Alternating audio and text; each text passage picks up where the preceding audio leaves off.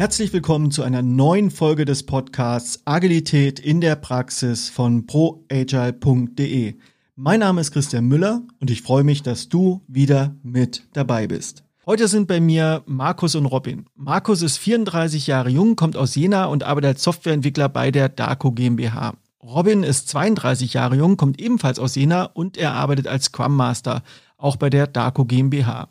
Mit Ihnen werde ich mich über das Thema fluide Teams unterhalten, denn die DACO ist ein Softwareentwickler im Bereich Logistiklösungen und sie sind da in einer bestimmten Nische auch europäischer Marktführer. Und die hatten die Herausforderung, dass starre Teams ihre Grenzen hatten und sie haben da eine Lösung entwickelt, wie sie mit fluiden Teams besser auf ihre täglichen Herausforderungen reagieren können. Ich freue mich ganz sehr, dass die beiden da sind und wünsche dir jetzt ganz viel Spaß beim Zuhören.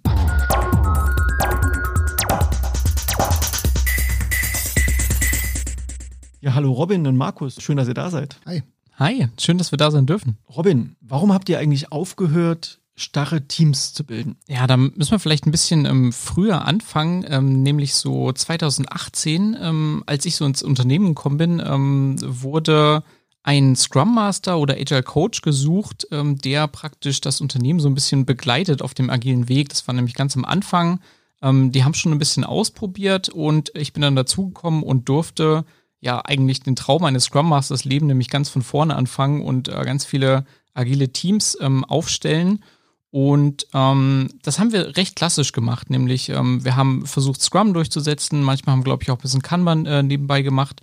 Und ähm, das haben wir natürlich sehr, sehr klassisch gemacht. Und klassisch heißt für mich, es sind stabile, feste Teams, die auf einen längeren Zeitraum crossfunktional zusammenarbeiten und ähm, dabei sind wir im Laufe des Weges so in den äh, letzten vier Jahren auf einige Probleme gestoßen und äh, haben uns dann dazu entschieden, dass äh, ja die, äh, die Zeit reif war, mal was Neues zu probieren. Markus, und jetzt bist du ja quasi hier der Kronzeuge. Mich interessiert natürlich zu erfahren, wie es eigentlich für dich aus Perspektive des Betroffenen war. Also vielleicht kannst du mal ganz kurz diesen Weg skizzieren und dann diesen Punkt, als es darum ging zu sagen, okay, wir hören auf mit statischen, festen Teams und beginnen das Ganze fluider zu gestalten. Also wie hast du das selber erlebt als Softwareentwickler? Also ich habe Anfang 2018 tatsächlich in dem ersten Scrum-Team, das wir hatten, mit angefangen.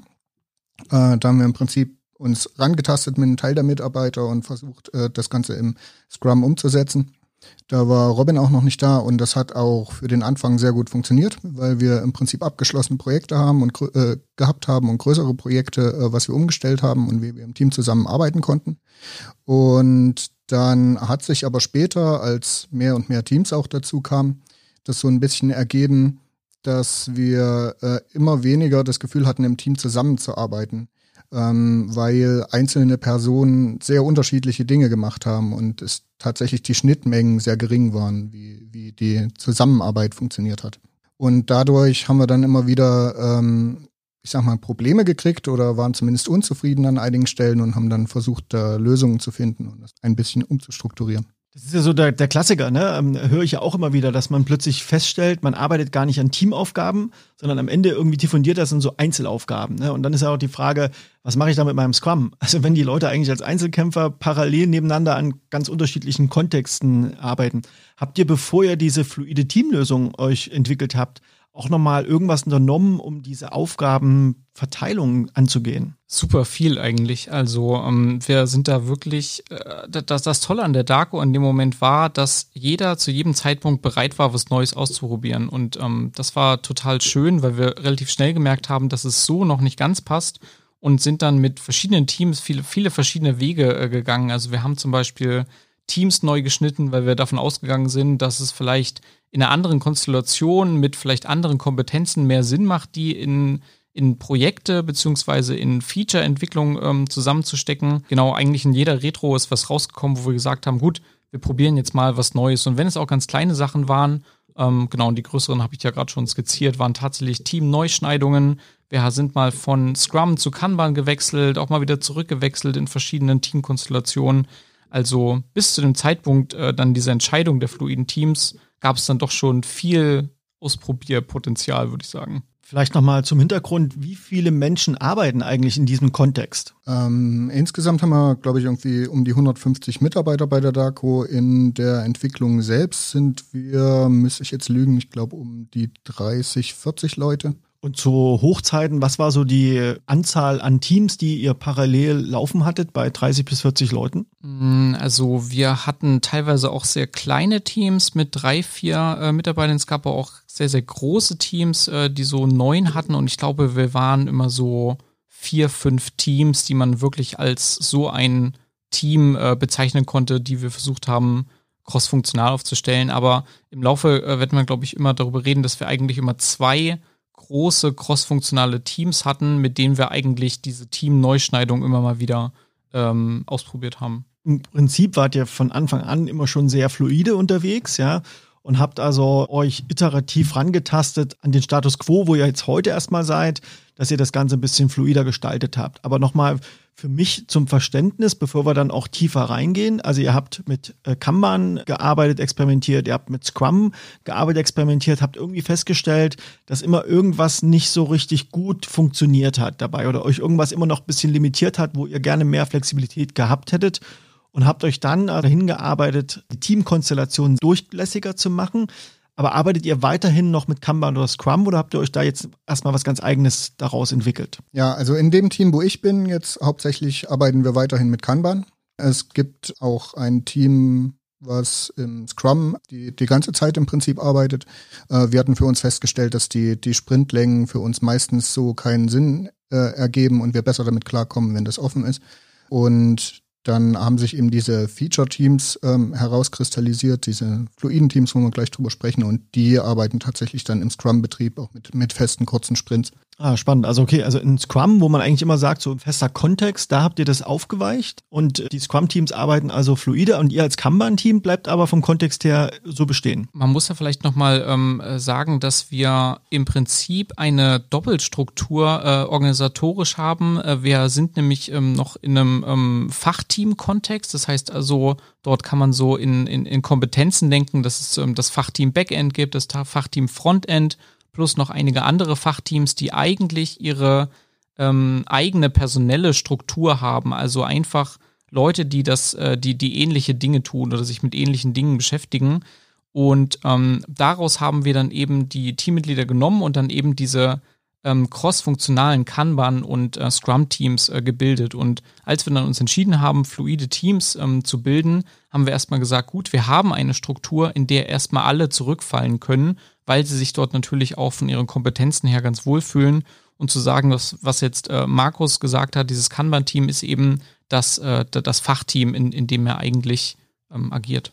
Was war jetzt der Hauptgrund, wo ihr festgestellt habt, also so wie wir es bis dahin gemacht haben, also überwiegend starre Teams, das funktioniert für uns nicht gut genug. Was waren die Gründe, die dazu geführt haben, dass ihr das Ganze durchlässiger gemacht habt? Ja, wir haben halt immer wieder festgestellt, dass die Arbeit im Team so nicht funktioniert und nicht, weil wir nicht gerne zusammenarbeiten wollen, sondern weil äh, wir einfach A, die falschen Aufgaben haben dafür. Wir, wir haben immer wieder festgestellt, es gibt ähm, Maintenance-Aufgaben, wo wirklich nur eine Person damit beschäftigt ist oder zwei und wo der Rest im Prinzip nichts damit zu tun hat.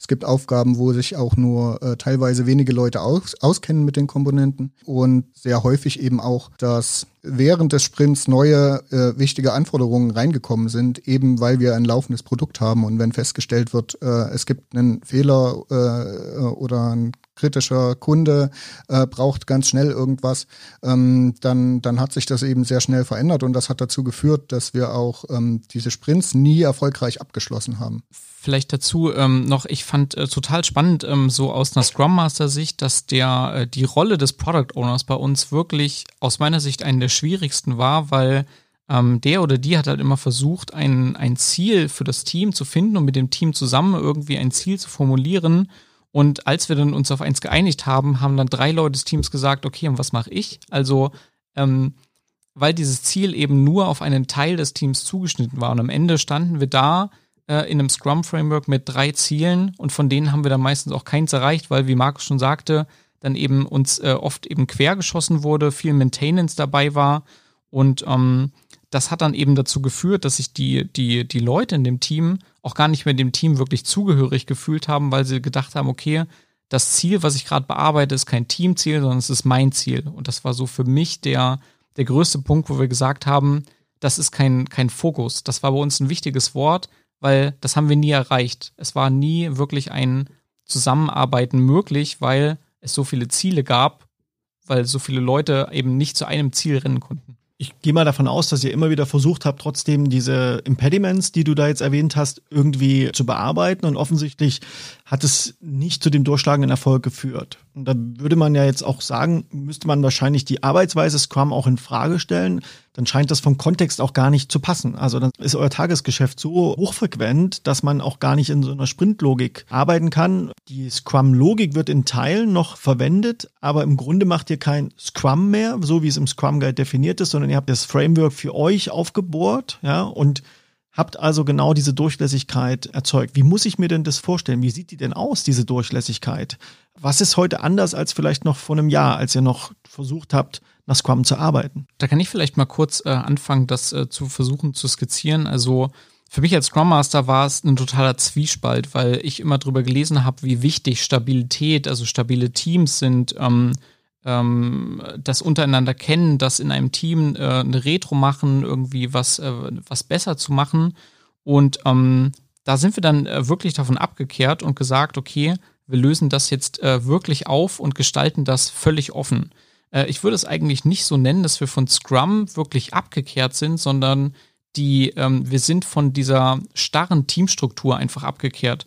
Was jetzt also passiert, muss man sich vorstellen, ist, dass es diese Fachteams gibt. Äh, man kann sich das wie ähm, kleine Bubbles äh, in einem Kreis vorstellen. Und ganz oben steht ähm, das PO-Team. Und das PO-Team äh, entscheidet einfach zusammen. Da äh, hängt noch ein kleiner Rattenschwanz da hinten dran, wie es zu dieser Entscheidung kommt. Aber letztendlich wird entschieden, was denn für den Kunden den meisten Mehrwert bringt. Und das wird dann als Feature genommen. Kann natürlich auch eine Veränderung der Architektur oder sonst was sein und wird einfach in die Mitte dieses Kreises geworfen. Und darüber findet ein Refinement statt, um einfach zu klären, wen brauchen wir denn eigentlich, um ähm, dieses Feature, diese Neuerung irgendwie zu, zu entwickeln. Und wenn wir das äh, herausgefunden haben, äh, welche Kompetenzen wir da brauchen, ziehen wir einfach aus den Bubblen ähm, äh, Kompetenzen oder Menschen ab, schmeißen sie in die Mitte und dort wird tatsächlich im Scrum gearbeitet, aber mit dem großen Unterschied, nämlich dem Fokus. Für mich nochmal zur Einordnung, das heißt, die POs entscheiden, wen sie dafür brauchen. Es ist nicht so, dass man die Themen in die Mitte legt und man fragt, wer kann daran mitarbeiten oder wer möchte daran mitarbeiten? Das wird, glaube ich, gemeinschaftlich äh, geklärt in der Regel. Also der PO sagt, äh, gibt die Rahmenbedingungen vor, was soll eigentlich entstehen. Äh, und dann guckt man natürlich, wer, wer ist gerade schon in irgendwelchen Teams, wer hat wie Kapazitäten und wer ist wie äh, geeignet, dort eben mitzuarbeiten. Und dann gab es da eigentlich noch nie Probleme, irgendwie diese Teams zu finden. Also ich denke, das ist schon auch immer in der Zusammenarbeit zwischen PO und den Entwicklern selbst. Ihr habt sozusagen eine große Entwicklungseinheit, die untergliedert sich in Fachbereiche. Und aus den Fachbereichen können temporäre Teams entstehen, die featurebasiert für einen gewissen Zeitraum, bis das Feature entwickelt ist, zusammenarbeiten und dann zerfallen diese temporären Teams wieder. Die Menschen gehen zurück in die Fachbereiche und warten auf das nächste Thema oder schließen sich dem einem Team an, was bereits an einem anderen Feature arbeitet. Dieses Warten äh, würde ich vielleicht noch kurz äh, definieren, weil es klingt natürlich so, als ob die da wirklich warten auf das nächste Feature, aber die äh, in diesen Fachteams, wie Markus auch schon gesagt hat, arbeiten selbst mit einem Kanban-Board, wo natürlich die wichtigen Aufgaben des Fachbereiches stehen um dann zu sagen, okay, was müssen wir an Maintenance, an Weiterentwicklung in unserem Fachbereich tun, um wiederum auf das große Ganze einzuzahlen. Also die arbeiten kontinuierlich weiter, bis sie dann also gerufen werden, um tatsächlich an etwas Neuem in der Mitte crossfunktional zusammenzuarbeiten. Ja, ähm, tatsächlich, wir, wir hatten da auch am Anfang sehr Bedenken äh, mit diesem Warten, äh, dass das eben dazu führen wird, ähm, ein Team ist jetzt fertig mit seiner Aufgabe äh, und dann ist ein Mitarbeiter noch nicht im nächsten Team, ähm, dass der irgendwie in der Luft hängt und dann gar nicht so richtig Aufgaben hat. Ähm, da waren wir tatsächlich sehr skeptisch am Anfang, deswegen wollten wir das auch erstmal so nicht umsetzen. Ähm, tatsächlich funktioniert es aber besser als gedacht. Und das Problem ergibt sich eigentlich sehr selten, weil unser Aufgabenpool im, im Backlog, was äh, in den Fachbereichen selbst angegangen werden muss und angegangen werden will, so groß ist, dass im Prinzip immer was zu tun gibt. Äh, egal, ob jetzt an einem spezifischen Feature gearbeitet wird oder nicht. Markus, die Kollegen von dir, die schon mal in so ein temporäres Team gegangen sind, was haben die beschrieben? Wie fanden die das? Es ist eigentlich in der Regel sehr, sehr angenehm und wird sehr positiv aufgenommen, weil wir im Prinzip im Rahmen dieses Teams genau das machen können, was wir äh, die ganzen Jahre schon mit Scrum versucht haben äh, und eben tatsächlich zusammenzuarbeiten und äh, zusammen Lösungen zu finden. Und ja, wir hatten halt immer das Problem, dass das nicht geklappt hat und wir haben uns immer gefragt, warum und wir haben immer festgestellt, okay, es liegt an den Aufgaben, die wir haben. Aber wir konnten halt die Aufgaben, die wir nun mal haben, nicht einfach wegrationalisieren. Und äh, deswegen ist das jetzt quasi so zweigeteilt. Und das funktioniert eigentlich ganz gut und da sind die Leute in der Regel auch eigentlich ganz zufrieden damit. Ähm, da würde ich vielleicht noch ergänzen, ähm, da haben wir auch eine ganz wichtige Regel für diese äh, fluiden Teams in der Mitte festgehalten und das ist nämlich, dass du ähm, eigentlich für dein Fachteam, also für das Kanban-Team, aus dem du kommst, erstmal nicht existierst. Das heißt also, die dürfen jetzt nicht sagen, ey, wir brauchen dich jetzt wieder für eine Aufgabe und wir ziehen dich aus diesem Fokus wieder raus. Die sind zum Beispiel, äh, die sind in, dem Sinne erstmal weg für dieses Team. Also weg heißt natürlich nicht, äh, die dürfen natürlich auch Fragen antworten, die dürfen auch mal helfen, aber sobald das eben über einen größeren Zeitraum ist, äh, sagen wir dann halt, stopp, weil du hast hier Fokus, du musst bitte dort arbeiten und ähm, das war ganz wichtig, um einfach die, die aus den Lehren der Vergangenheit irgendwie zu lernen, nämlich dieses Rausziehen mit ähm, anderen Ad-Hoc-Aufgaben, das müssen jetzt eben andere machen. Und ähm, da kann ich vielleicht auch sagen, eine zweite Regel ist zum Beispiel, dass man ähm, auch nicht äh, in, in zwei Feature-Teams äh, gleichzeitig sein darf, weil das ist natürlich, okay, es wird ein Interessenskonflikt. Die Fachteams haben im Prinzip auch immer ihr eigenes Board dann, wo ihre Aufgaben liegen. Und genauso haben die Feature-Teams ihr eigenes Board. Und die Leute, die jetzt in einem, in so einem temporären Feature-Team sind, die nehmen weiterhin am Daily des Fachteams teil, gehen aber nicht so ins Detail darauf ein, was sie eigentlich äh, tun die ganze Zeit, sondern es wird wirklich nur grob umrissen.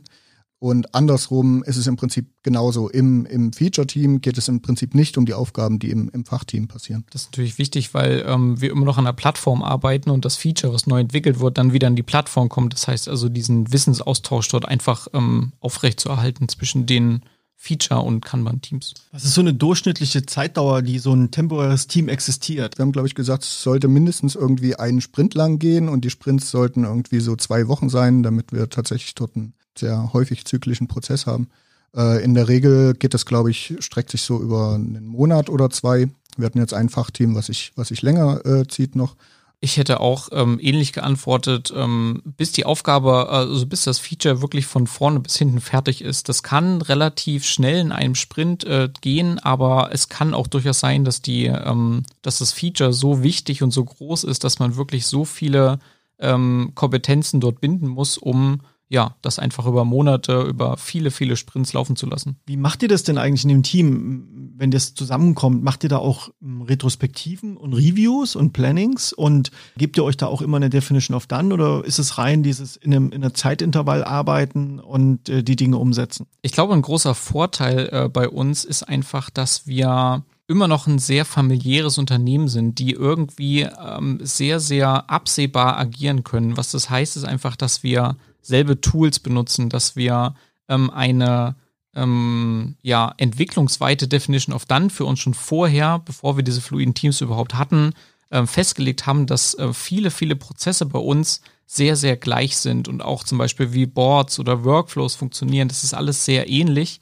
Das heißt also, wenn du entsendet wirst in einen neuen Kontext, dann findest du da selbe Prozesse wieder, was sich natürlich erstmal sehr, sehr beruhigt, weil du musst jetzt an dich an nichts Neues gewöhnen, sondern ähm, das ist sehr gleich. Und auf deine Frage, ja, ähm, es finden dann, also ich als Scrum Master zum Beispiel finde es sehr wichtig, am Anfang so eines Feature-Teams einen Kickoff zu machen, um erstmal zu verstehen, was ist meine Aufgabe, welche Personen sitzen ja eigentlich mit drinne, welche Rollen nehmen die ein, äh, weil ja auch natürlich Scrum Master und PO immer mal wechseln. Ähm, jeder lernt sich natürlich erstmal neu kennen mit dem, was er da tut und ähm, die Prozesse werden einfach nochmal durchgegangen. Wann machen wir Retros? Wann finden Daily statt? Wir müssen Zeiten finden.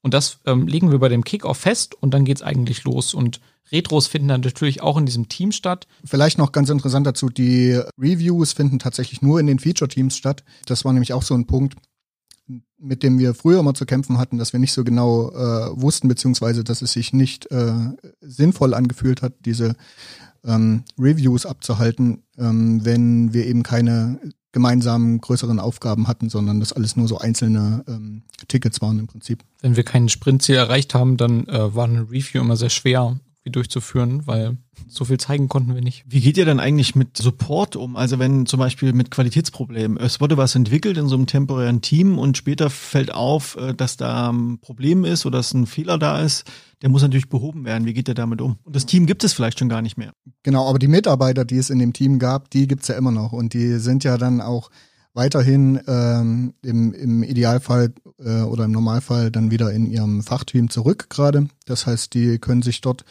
äh, im Zweifel wieder um die Fehlerbehebung kümmern oder wenn sie schon weitergezogen sind, sage ich mal, in das nächste Feature-Team und tatsächlich irgendwie alle, die daran gearbeitet haben, gerade nicht verfügbar sind, ähm, dann tauscht man sich natürlich trotzdem auch untereinander aus und äh, wir versuchen auch uns in den Fachteams äh, zu befähigen, dass, dass mehr Leute ähm, wissen, was dort äh, passiert und in der Lage sind, dort auch Fehler zu beheben. Wie geht ihr mit solchen Themen wie äh, Gehalt, Weiterentwicklung, Urlaub oder so administrative Sachen, die typischerweise eine Führungskraft äh, macht. Wie geht ihr mit solchen Themen um? Äh, dann vielleicht nochmal auf diese Fachteamstruktur zurückzukommen, dass ähm, es bei uns immer einen Fachteamleiter oder eine Fachteamleiterin gibt ähm, und die äh, in diesem Prinzip praktisch ähm, personell verantwortlich ist für den Bereich, den sie für der oder die natürlich auch verantwortlich ist für die Weiterentwicklung des Backends, des Frontends rein äh, von den von den Tools oder Architekturen, die dort genutzt werden